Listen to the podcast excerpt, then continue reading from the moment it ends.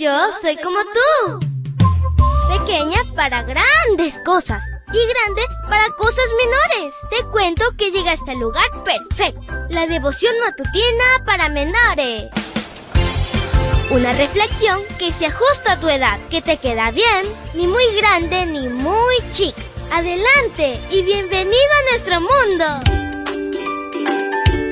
Hola, hola mi príncipe y princesa de Jesús, que en este lindo sábado que comienza puedas disfrutar de las bendiciones de nuestro Dios. Shabbat Shalom.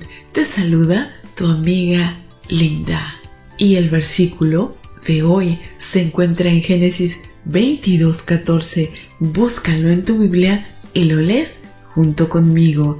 Dice así: Abraham le puso este nombre a aquel lugar, el Señor da lo necesario.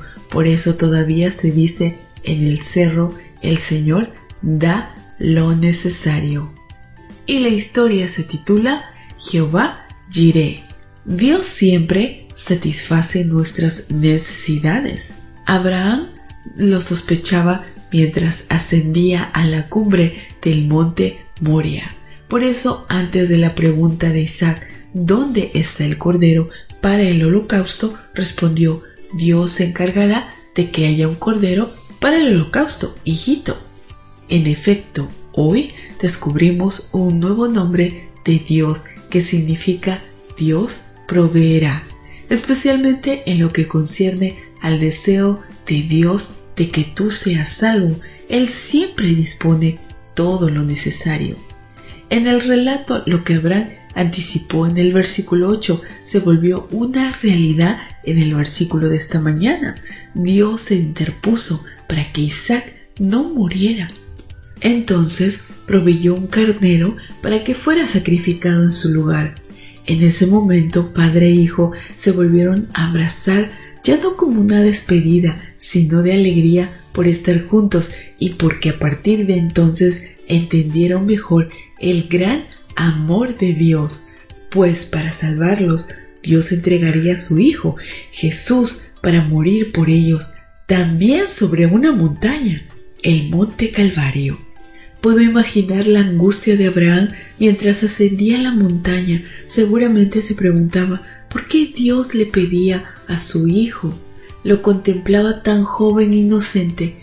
En realidad, Isaac era una representación de Jesús en su juventud y en la obediencia a su Padre. Jesús murió joven cuando no lo merecía. Siempre se mantuvo limpio en su conducta, era perfecto e inocente. Asimismo, Jesús ascendió la montaña y llevó sobre sí el madero. En aquella ocasión no fue un altar que se levantó, sino una pesada cruz. Posteriormente, en medio de una turba compuesta mayormente por gente curiosa y otros que se burlaban, Jesús fue traspasado por grandes clavos. A diferencia del monte Moria, aquí Dios no se interpuso mediante un carnero para detener el sacrificio. Jesús era el verdadero Cordero de Dios. Este evento nos recuerda que Dios ha provisto ya la mayor evidencia de amor a nuestro favor.